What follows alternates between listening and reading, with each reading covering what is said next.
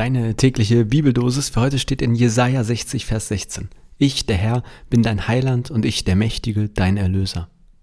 Und aus 2. Timotheus 1,10. Jetzt ist sichtbar geworden im Erscheinen unseres Retters, Christus Jesus. Er hat den Tod besiegt und hat aufleuchten lassen Leben und Unsterblichkeit durch das Evangelium. Moin und herzlich willkommen. Zweiter Weihnachtsfeiertag.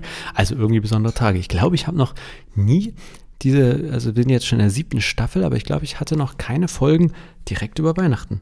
Oder ich glaube nur bis Heiligabend und nicht länger. Also zweiter Weihnachtsfeiertag. So ein Feiertag, wo ich mich immer so ein bisschen frage, was fängt man damit an? Also wir feiern bei uns zum Beispiel nur noch am ersten Weihnachtsfeiertag Gottesdienst. Ähm, bei uns ist dann der zweite Feiertag der Beginn, also jetzt privat gesprochen, wo es auch ein bisschen feierlicher, familiärer wird, weil eben keine Arbeit im weitesten Sinne mehr ansteht. Und dafür jetzt eine Losung für diesen Feiertag, wo ich mal nicht so ganz genau weiß, was er soll. Äh, ich, der Herr, bin dein Heiland und ich, der Mächtige, dein Erlöser. Aus meiner Sicht ein bisschen doppelt gemoppelt. Wir hatten ja gestern schon Heiland, dass das auch so viel wie Retter heißt und auf eine Art ist das ja alles, also Retter, Heiland, Erlöser. Es ist, man könnte sicherlich sprachlich, also wird man Unterschiede finden und auch irgendwo inhaltlich, aber letztlich meint das, finde ich, mehr das Gleiche. Also Gott als Retter, als Heiland, als Erlöser. Und wovon rettet er? Wovon erlöst er? Ich glaube, dass es ähm, einerseits um den Tod gehen könnte. Im Alten Testament weiß ich gar nicht so ganz genau, weil diese Vorstellung von ewigem Leben, wie wir sie heute haben, ist nicht zwingend übereinstimmt mit dem, was wir im Alten Testament so an Vorstellungen finden. Aber spätestens im Neuen Testament war eine ganz klare Vorstellung davon, und das haben wir auch in diesem Brief, 2. Timotheusbrief, dass Jesus den Tod besiegt hat.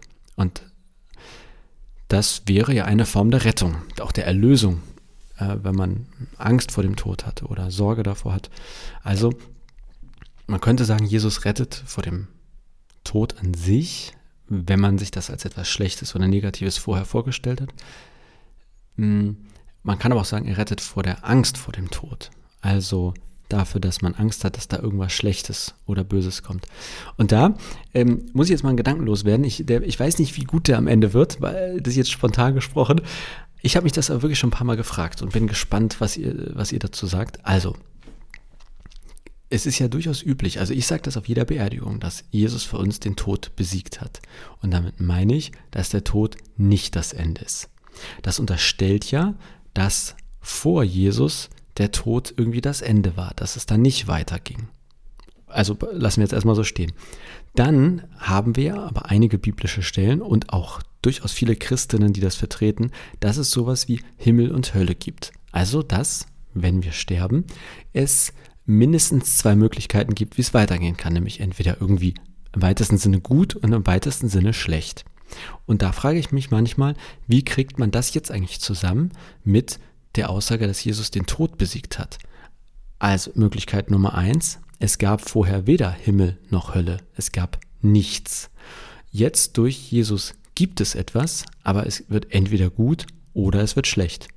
Andere Möglichkeit wäre zu sagen, es gab vorher nur die Hölle, quasi nur schlecht, und jetzt mit Jesus gibt es auch was Gutes.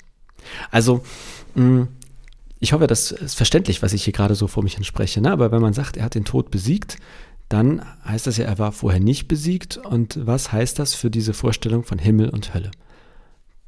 Passt das gar nicht zusammen? Gab es die vorher nicht? Ist das erst durch Jesus entstanden?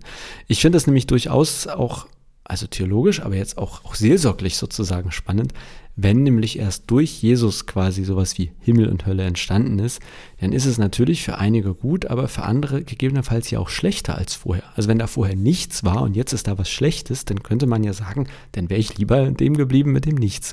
Ähm, das einfach mal so als äh, zum drauf rumkauen für deinen Tag. Ich habe da jetzt auch keine konkrete äh, Lösung oder Antwort drauf. Wie stellst du dir das vor? Wie hat sich sozusagen diese ganze Vorstellung von Himmel, Hölle, Leben nach dem Tod durch Jesus verändert? Gab es das alles schon vorher? Ähm, oder ist das erst mit ihm reingekommen? Was heißt das, wenn er den Tod besiegt hat für die Zeit vor Jesus?